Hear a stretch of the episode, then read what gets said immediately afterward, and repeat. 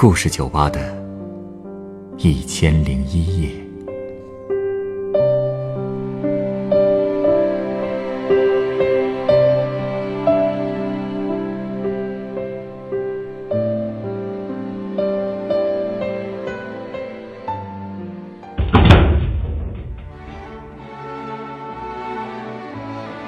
欢迎光临故事酒吧。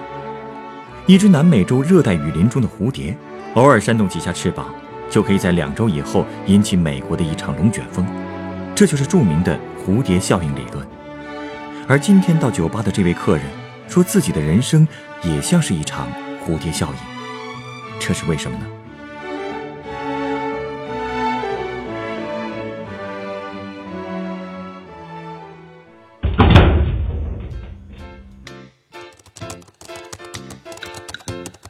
打扰一下，这是你刚才点的饮料。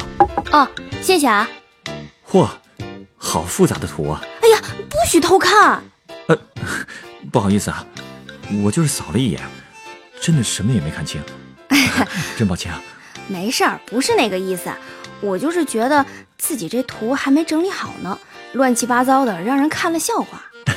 估计啊，你整理好了我也看不懂啊，一看就是特别专业的工程图之类的。什么工程图？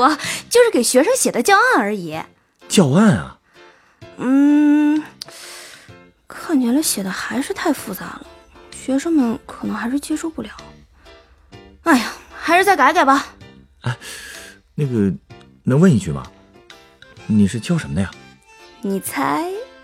嗯，这么复杂的图，难不成是理科之类的吧？化学？算了算了，你别猜了，估计打死你都猜不到。啊？其实我还不是正式的老师呢，九月才正式入职。刚才我写的是自己试讲的教案。其实我也没想过自己会当老师，走到今天这一步，感觉就跟我刚才做的那张图似的，就是蝴蝶效应吧？蝴蝶效应。就是蝴蝶扇动一下翅膀就能引发一场龙卷风的那个说法呀！啊，我知道，我是说你所谓的蝴蝶效应是指……哦，我是想说，我的人生走向也是很多看起来不相关的事环环相扣，才让我走到今天的。谁能想到当年就是因为喜欢动漫，我才会成为老师的呢？喜欢动漫，所以你是教美术的？不是，都说了别猜了。蝴蝶效应要是那么好猜，还能叫蝴蝶效应吗？也是啊，哎，那你继续啊，我想听听最后的龙卷风是怎么形成的。嗯，从哪儿说呢？最早可能是因为我从小就是个小胖子吧。啊？真的，因为我生下来的时候很轻，所以奶奶就卯劲儿给我补，把我补成了一个肉团子。所以那时候好多小孩都围着我叫胖子胖子的，我从小胆子就很小，也很敏感，总觉得自己稍微哪里做的不好就会有人议论我。小时候我也没什么朋友，最喜欢的事就是看动漫了。虽然当时爸妈管得严，不给我零花钱，但是好在我有一个超强的外援。外援？谁啊？我爷爷，他特别宠我，经常会给我零花钱。我就拿这些钱去买漫画杂志。到了初中的时候，我开始接触到了 cos 圈，cosplay 你知道吧？嗯，就穿上动漫游戏角色的服装扮演他们，对吧？对对，那时候我也不知道哪来的勇气，明明胖的有一百三十多斤了，竟然还有勇气去出外景。这有什么呀？只要自己喜欢就好了，管他别人怎么看的。是啊，就是喜欢。到了高中还是很喜欢，然后就发生了一件很狗血的事儿。什么事儿？我网恋了。呃，对方是个小哥哥，还是挺帅的。其实他在网上也有好多暧昧的对象，搞得我压力挺大的。但是我还是很喜欢每天跟他聊天。他在外省过生日的时候，我甚至还想给他快递一个蛋糕呢。你确定他喜欢你吗？你算是问到点子上了。我知道他并不缺聊天对象，也妒忌过，所以也曾经和他打过冷战，足足有大半天没和他联系。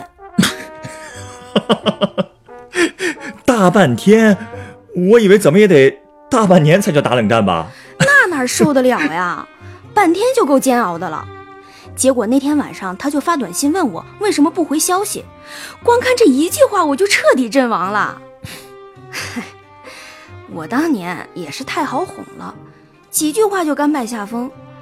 而且后来那个小哥哥找我的次数也越来越多，甚至还在七夕那天祝我节日快乐，我当时简直要幸福炸了。但是慢慢的，他跟我的联系又变少了。他说他要去封闭学校学习了。不能带手机，结果没过多久，他竟然把我拉黑了，足足有一个月，我都魂不守舍的，一直在想自己做错了什么才会让他那么讨厌我。哎呀，老师说的没错，人果然不能在高中时谈恋爱。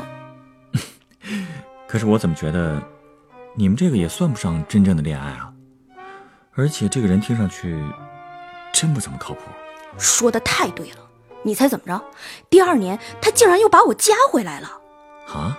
还说一年前出了点事儿，希望我能原谅，所以我就原谅了。然后聊天的时候，我听说他的 MP 三坏了，就管他要了地址，给他买了一个寄去了。不是吧？然后他说给我寄了一张明信片，让我记得收。再然后他就又把我删了。我严重怀疑啊，他就是想管你白要一个 MP 三的。我觉得也是，他这是玩我呢，所以我就直接给他留了个言，让他不要再来找我了，还骂了几句脏话。这次我彻底把旧号给清空了，重新换了个号，再当好汉。这就对了。哎，难不成是这次失恋激起了你教育奇葩少年的心，所以才想当老师的？你这脑回路也是可以的呀。不是啦，还早着呢。其实我和那个小哥哥交往期间，在网上还认识了个大姐头，她是学音乐的，唱歌贼好听，而且为人心直口快，恋爱经验也很丰富，所以很喜欢当别人的咨询师。当时小哥哥把我拉黑以后，我有段时间想不开，就关机关了好几天。后来一开机，就看见大姐头上来就把我骂了一顿，说以为我自杀了，还说我要是再这样，就不要再混这个圈子了。哎，你别说，被他这么一骂，我心里倒是痛快多了。哎呀，他真是太会安慰人了。挨骂都能被骂的那么开心，还真是少见。哎，你是不知道，有的时候人就是欠骂，骂一顿就全想通了。嗯，好像也有点道理。不过啊，这么好的一个大姐头，有一天竟然也突然消失了。嗯，什么情况？就是突然就联系不上他了，我也不知道他出了什么事儿，希望他能好好的。嗯，真是世事无常啊。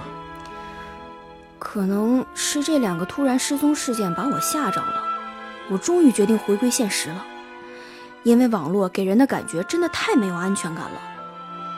可是我发现我的成绩实在太差了。能有多差呀？这么说吧。我中考的时候是将将才过我们那个重点高中的最低录取线，而且必须花钱才能上。我被分到了一个理科班，第一次月考，我理科在全市排名一千八百多，文科三百多，物理化三门加起来都没有政治高。呃，虽说地理也有考过十二分的时候，但是我还是更偏文科。所以，当我决定回归现实以后，首要目标就是把成绩提上去。然后努力考到文科的实验班去。你别说，那段时间也是阴差阳错了。我在宿舍里的人缘突然变得特别好，好多同学都拍着胸脯要辅导我功课，真是把我感动的眼泪哗哗的呀。我在分科考试前开始狂学，最后分到了二类实验班，成绩是班上的第七名。你可真行啊！嘿嘿，主要还是靠同学们帮忙啊。不过。换班就意味着要换寝室了。我还记得分班前最后一个晚自习的时候，我们宿舍组长拉着我到教室后面抱着我哭，还有好几个同学拉着我去了新的班里，跟那边的朋友说：“这是我妹，你们罩着点啊。”哎呀，那段时间我真是太幸福了。大家对你这么好，说明你人一定特别厚道。嗨，我这人其实不是很懂得怎么和人交往，但是如果看到别人遇到难事，我肯定就会一根筋的去帮忙，所以大家才会这么照顾我吧。这还不叫会和人交往啊？不过我这个人还是有点怪的，后面你就知道了。总之，托那些同学的福，我不仅成绩上去了，而且还被分到了一个特别好的寝室，里面有个学习特别牛的二货。二货？对啊，他常年都是班里的第一，但就是人挺二的。怎么个二法？最典型的，你就说我吧，不就是个圆脸吗？这个叫萌吗？可这个二货却经常坐在床上看着我，感慨：“啊，你真的好可爱呀！” 吓死我了，好吗？你说我到底哪儿可爱了？我也觉得你很可爱啊，特别是性格。我性格有多烂，我自己知道。尤其是和那个二货比，他可真是我目前为止见过的唯一一个学习好、性格又好的人了。他也是唯一一个在听到我考了第三名之后会抱着我尖叫的人。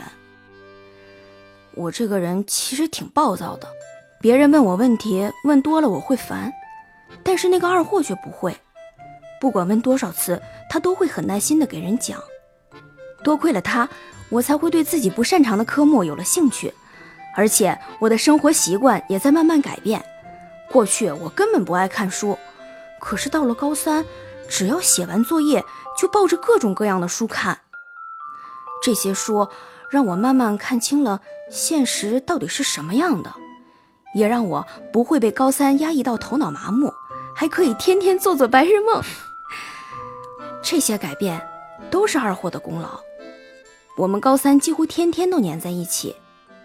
中午我还想赶作业，懒得去吃饭，他还会端着饭过来让我吃两口。这人多好啊！是啊，可是这么好的人，我却对不起他。怎么了？我说了，我性格很烂的。我这个人，要是喜欢谁，就会掏心掏肺的对他好。但是，一旦过了那个高峰期，我就会很烦和他黏在一起了。所以，到了后来，我也会有意无意的对二货爱答不理。我知道这会让他难过，但我真的对自己没办法。毕业之后，我们考到了不同的城市，就逐渐没什么联系了。但是我即便在大学里，也跟很多人提到过，那个二货是我认识的真正的学霸，见多识广，人也好，是我最崇拜的人。如果我不喜欢动漫，就不会上网，不上网也不会认识小哥哥和大姐头。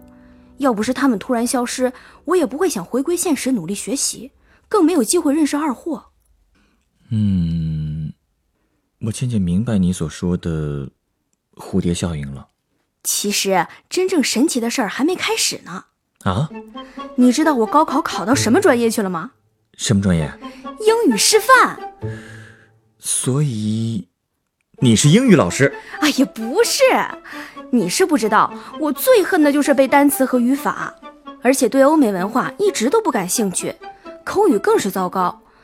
可就是阴差阳错的，我竟然被分到了英语专业。我当时整个人都是懵的。其实大一上半学期的时候也还好，课堂内容也很丰富，我还参加了学校所有的文艺活动。可是到了下学期，英美文学课一上来我就完蛋了，老师要求也严，我越来越觉得自己不适合这个专业。可我父母坚持让我学，他们觉得以后好找工作。可他们哪知道啊？好找工作的前提是你要学得好呀。所以那时候我就考虑转专业的问题了。但是按规定，想转专业需要大一上学期提出申请，但我错过了。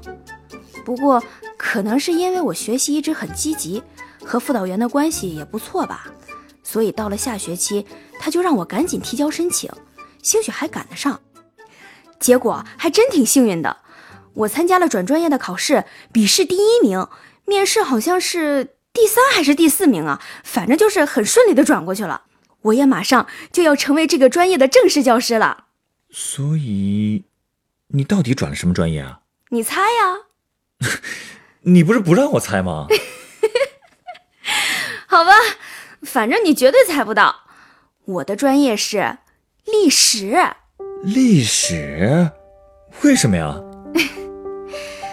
其实啊，我真不是脑子一热才想学历史的，因为我从小就有一种感觉。我一直不太明白身边的人和事为什么会这样，为什么说规则一定是对的。初中学历史，我也不明白为什么会爆发安史之乱，为什么明明知道分封制不好还要实行。直到上高中学习了更深入的知识，才明白我过去迷茫的根源究竟是什么。是什么呢？是现实。我突然发现，其实历史上的人和我们是一样的。他们也有迷茫、失败的时候，他们在现实中生活，也因为现实而不安，而所有这些确定的、不确定的因素集合在一起，就会牵一发而动全身。也就是说，生活中没有什么事是没有意义的，历史就是靠所有的事推动起来的。这简直太像一个人的生活了。以前我怕失败，但是没想过为什么怕失败。也没想过，就算失败了会怎样。我也会不自觉地和别人比较，觉得自己哪哪都不好。但学习了历史之后，这些所有的问题都在慢慢解决。原来是这样，嗯，如果我没猜错，你刚才在电脑上做的那个复杂的图，应该就是一个历史事件的线索图吧？聪明啊！我就是想把这些感触告诉学生们。让他们明白事情背后真正的道理，想让他们明白，在他们之前已经有千千万万的人经历了失败与迷茫，所以永远不要觉得自己就要快完蛋了，说不定转机就在你坚持的下一秒，一个蝴蝶效应很快就会发生，所以一定要坚持下去。你看，我不就是一个典型吗？还真是。所以现在我每天过得都很开心。虽然每次上讲台都会紧张，但我也做了一个长期的计划，充实自己的知识储备。虽然还是会因为性格问题闹出麻烦，可是我也能和朋友解释我自己的问题了。我还有很多想做的事，还有很多问题没有解决，但再也不会像过去那么焦虑了。嗯，看来历史专业真的让你想明白了不少事儿。哎，我想到了一款鸡尾酒，很适合你。你稍等啊！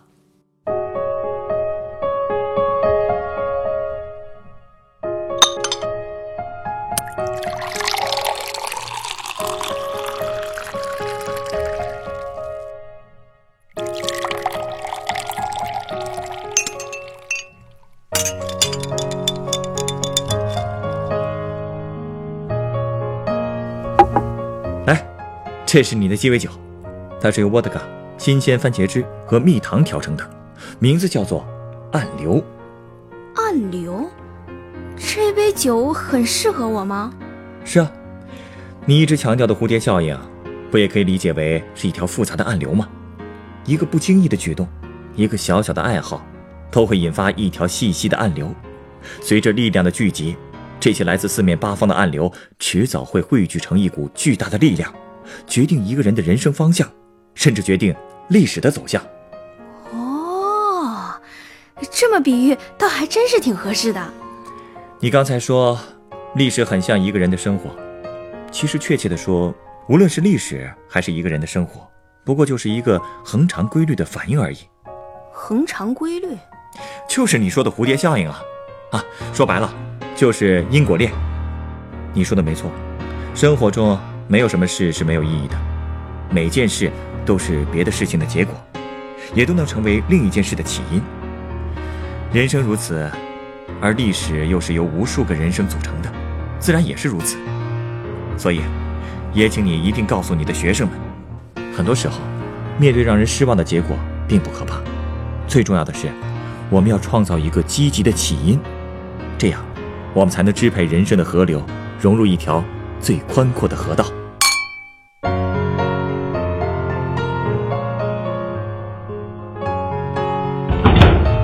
本故事原作林光，改编制作陈寒，演播周香宁、陈光，录音严乔峰。